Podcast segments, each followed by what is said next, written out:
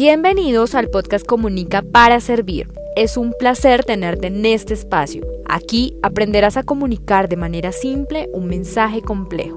Hablaremos sobre comunicación en los negocios, branding emocional y emprendimiento. Yo soy Paola Beltrán, periodista y especialista en comunicación emocional. Simplifica tu mensaje y atrae el cliente que deseas. Comunica bien, comunica para servir.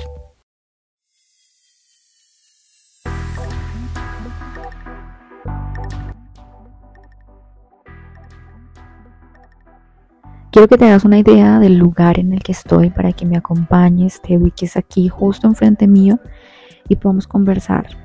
Quiero compartir contigo una experiencia eh, emprendiendo desde muy chiquita en la que fracasé, pero hoy me llena de orgullo poder contarte este tipo de anécdotas porque sé que de fondo me dejaron muchas lecciones aprendidas y es por supuesto parte de lo que hoy en día he construido a raíz de todas esas situaciones que pasé, eh, algunas adversas, otras divertidas, otras graciosas, otras vergonzosas.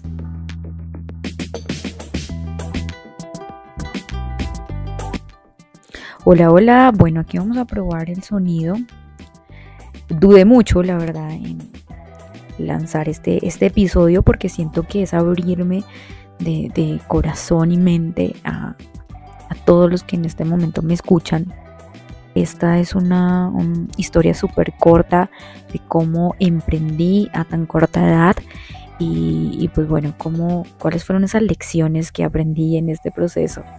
Quédate hasta el final para saber exactamente qué fue lo que hice emprendiendo.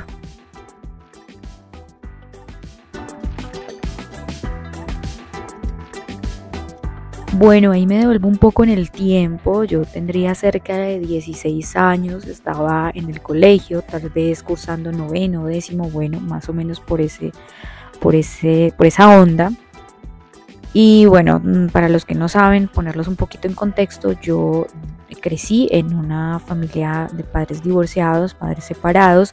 Por un lado, mi mamá, que siempre asumió su rol de, eh, en la parte afectiva, emocional y también económica.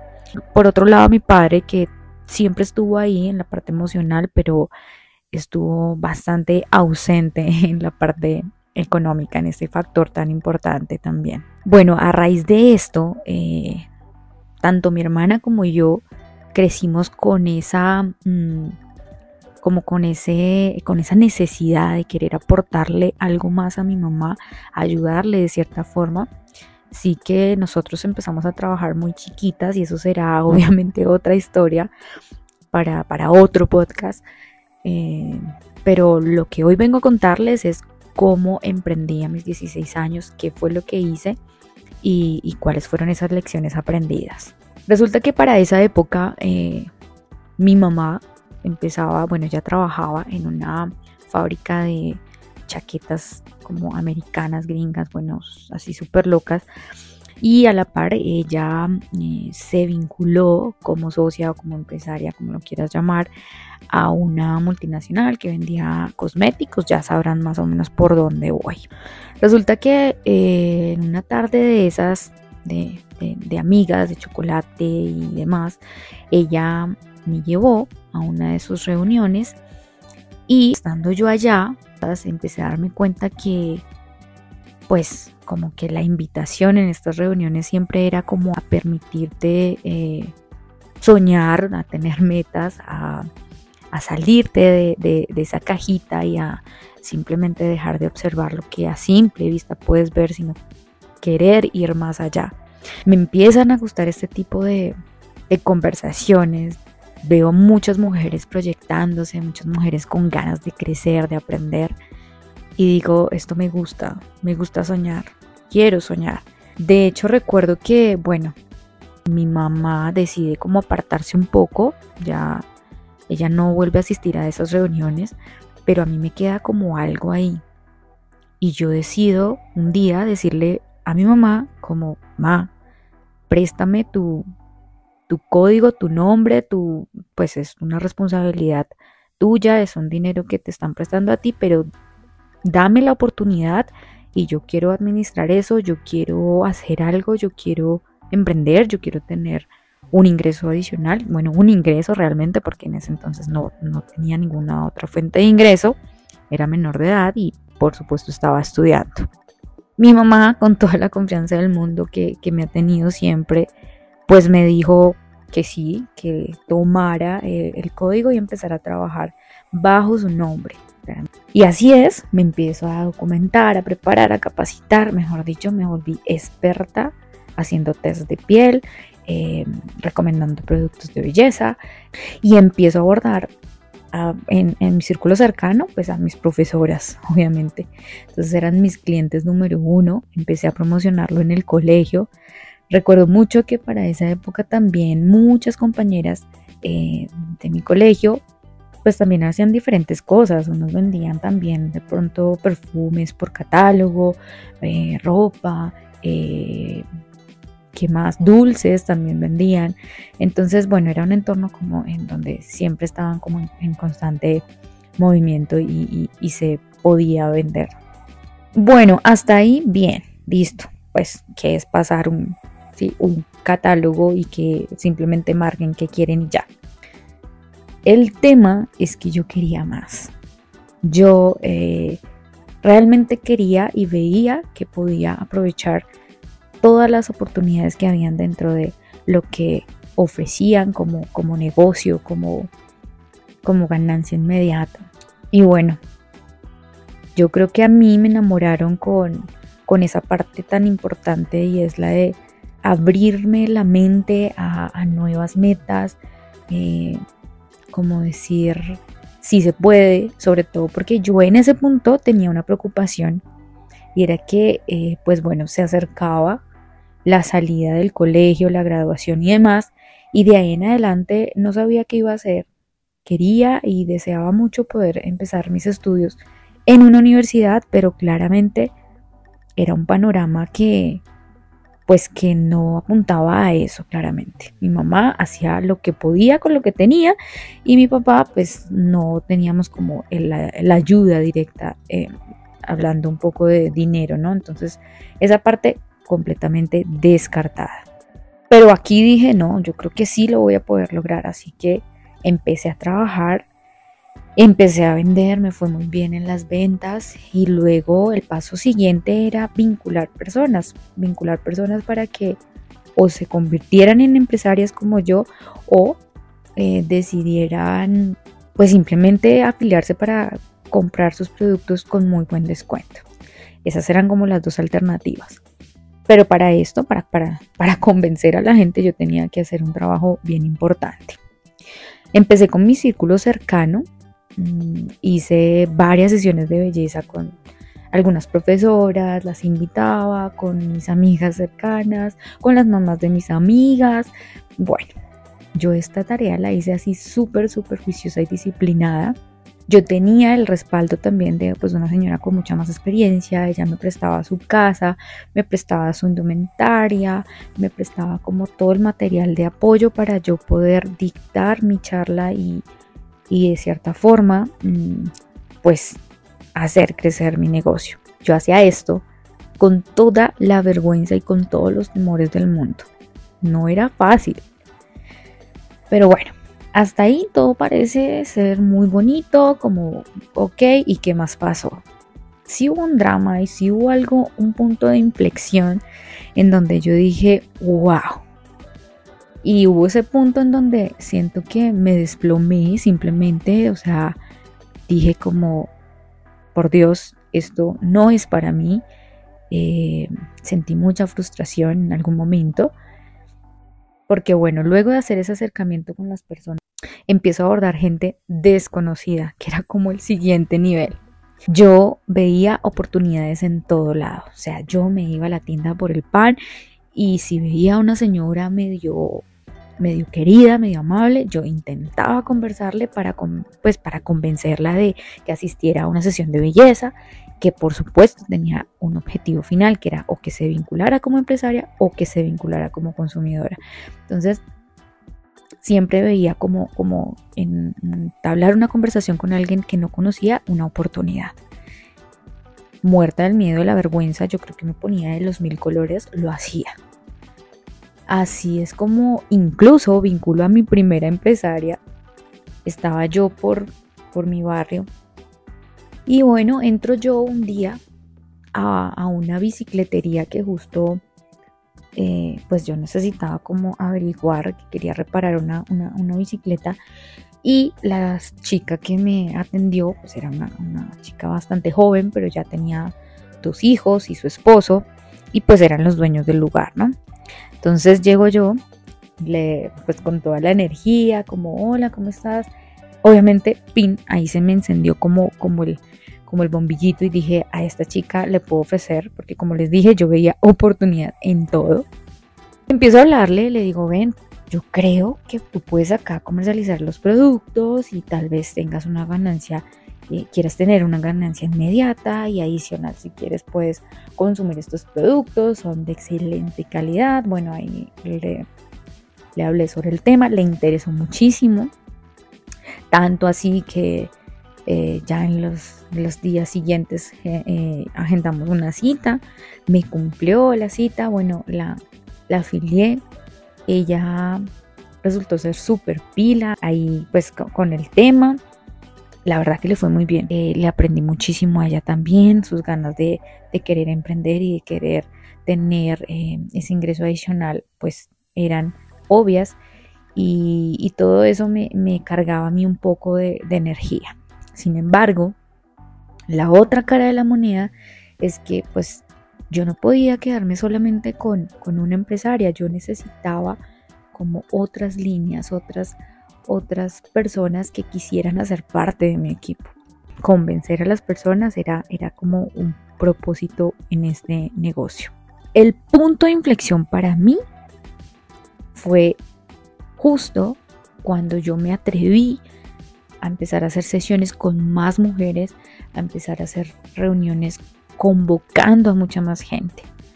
Porque, como les digo, yo abordaba gente desconocida en cualquier lugar en donde hubiese la oportunidad y adicional hacía algo que también era y que fue bastante, pues fue un reto muy grande para mí, era abordar gente en la calle eso sí, muerta del susto, me temblaban las piernas, la voz, en fin, todo, pero aún así lo hacía. Y yo creo que el respaldo en ese entonces era pues eh, el hecho de estar con otras mujeres, también había hombres, pero la mayoría mujeres, que tenían una energía increíble, que estaban ahí para ayudarte, que te daban motivación todo el tiempo, o sea, que te daban esa voz de aliento que necesitabas. Eh, pero siempre era duro cuando alguien en la calle te rechazaba, te decía como no gracias, se reía tal vez de lo que le estabas diciendo porque no creía en, lo, que le, en lo que le decías y era normal, o sea, no todo el mundo tiene que, que creerte o que quererte, escuchar simplemente porque sí. Recuerdo mucho que en varias sesiones me pasó que yo abordaba a la gente, bien sea en la calle, bien sea en cualquier lugar en donde hubiese la oportunidad, les ponía una cita, me concretaba en la cita, me aceptaba en la cita y llegaba el día, yo me organizaba eh, todo mi pitch de venta, em, me asesoraba, ponía a disposición eh, obviamente todo el material, bueno, en fin, todo estaba completamente organizado para que las personas eh, que yo había convocado y que me habían confirmado que asistirían, pues fueran. Pero, ¿qué creen? En más de una ocasión me quedé esperando. Sí. O sea, no llegaba una sola persona.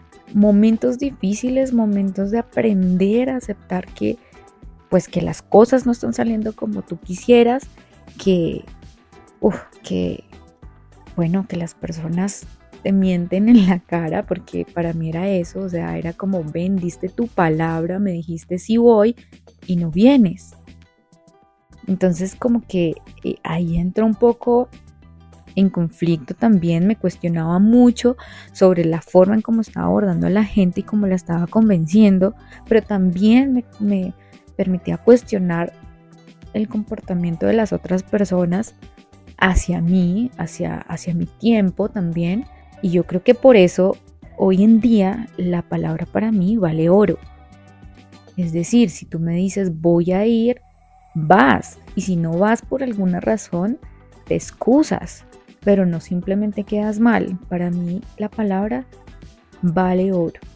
Y bueno, de las lecciones aprendidas en estos escenarios, eh, muchísimas, pero un poco para concluir, cuando ya yo llego como a cierto punto, yo duré más o menos año larguito botándole tiza al tema, capacitándome y todo el cuento. No les voy a decir que pues que fue algo como eh, para echar en saco roto, no.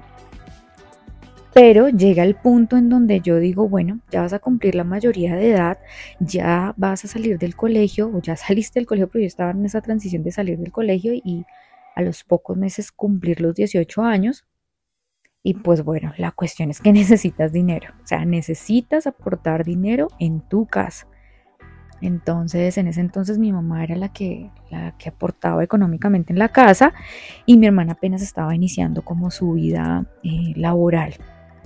Entonces, pues digamos que urgía tener un ingreso fijo y mucho más estable.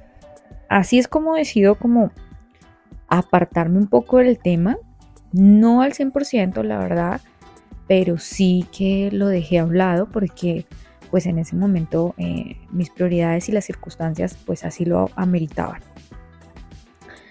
Pero bueno, miren, esta fue la primera vez que yo me acerqué a algo parecido a emprender, a tener eh, ciertas libertades, pero a la vez hacer muchos sacrificios. ¿Qué me quedó de todo esto?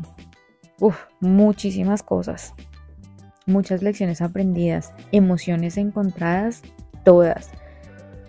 Miedos superados mm, también, enfrentados más que superados, porque yo creo que el, exponerse nunca va a ser fácil y, en ocasiones va a ser o te va a generar un poco más de temor que pues en algunas situaciones más que en otras, ¿no? Eso, eso dependerá obviamente del público, del escenario y, y de muchas otras cosas más.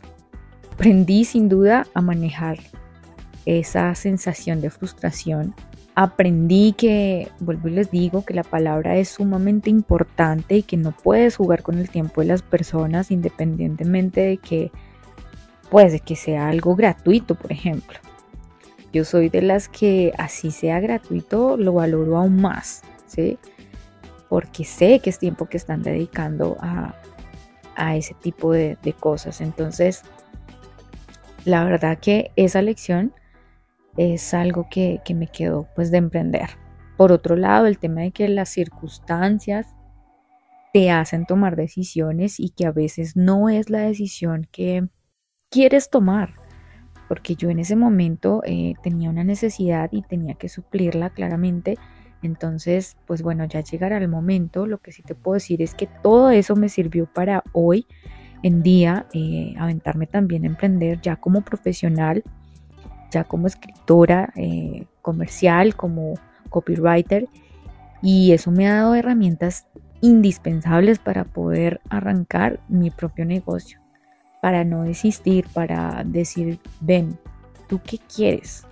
Permítete soñar, porque claramente yo me hubiese podido quedar e incluso hubiese podido elegir cualquier otra carrera que de repente no me exigiera tanto compromiso o salir como de esa zona de confort, porque en realidad hubiese podido escoger una administración o cualquier otra carrera en donde no tuviese exposición y por supuesto me hubiese ahorrado el hecho de enfrentar mis miedos, pues como para qué, ¿sí? Pero no, no, resulta que no, resulta que, me aventé desde muy chiquita a hacer cosas que nunca me había imaginado. Y aquí como rebobinando, yo sé y estoy convencida de que las personas que me conocen de cerca, que saben que en mi adolescencia fui bastante introvertida, pues les sorprendió mucho eh, asistir a algunas de las sesiones que, en las que pudieron estar y ver cómo esta niña se estaba transformando. O sea, ver ese cambio, siento que, que le sorprendió. pero le sorprendió gratamente. Entonces, bueno, a mí también me sorprendió. O sea, si tú me preguntas hoy, Paola, ¿cómo le hiciste? no, no tengo ni idea. Con mucho miedo, con mucho miedo, pero lo hice. Lo hice, como les digo, lecciones aprendidas muchísimas. Hubo gente que me apoyó muchísimo, eh, familia también que me apoyó muchísimo, eh, también fiascos, eh, personas que, como te decía, que de pronto no tenían como palabra, que te quedaban mal, de repente que no te pagaban, bueno, en fin, cantidad de situaciones que de las que aprendí sin duda. En realidad, esta era la historia que tenía para ustedes. Me la guardé durante mucho tiempo. No había visto como el momento preciso para compartirla, pero creo que hoy es un día en el que me siento con toda la confianza de compartirte cosas tan íntimas y tan personales como esta. Conozco, como les digo, amigas de colegio que vendían dulces y que con eso se daban sus gustos, ¿por qué no? y también ayudaban a sus padres. Entonces, bueno, yo creo que el mundo está lleno de valientes como tú, como yo, que han decidido hacer las cosas diferentes y que le apuestan siempre a los sueños, a querer algo más de lo que te ponen frente a los ojos. Y esa soy yo, una soñadora incansable Así que bueno, así termino este episodio. En resumen, intenté ser lo más concisa posible, pero de verdad que hay muchas otras cosas más que compartirte y que me gustaría eh, supieras de mí. Pero bueno, esto será por supuesto en otro episodio. Por ahora, no olvides seguirme en redes sociales como Paula Beltrán Copywriter. Lindísimo día.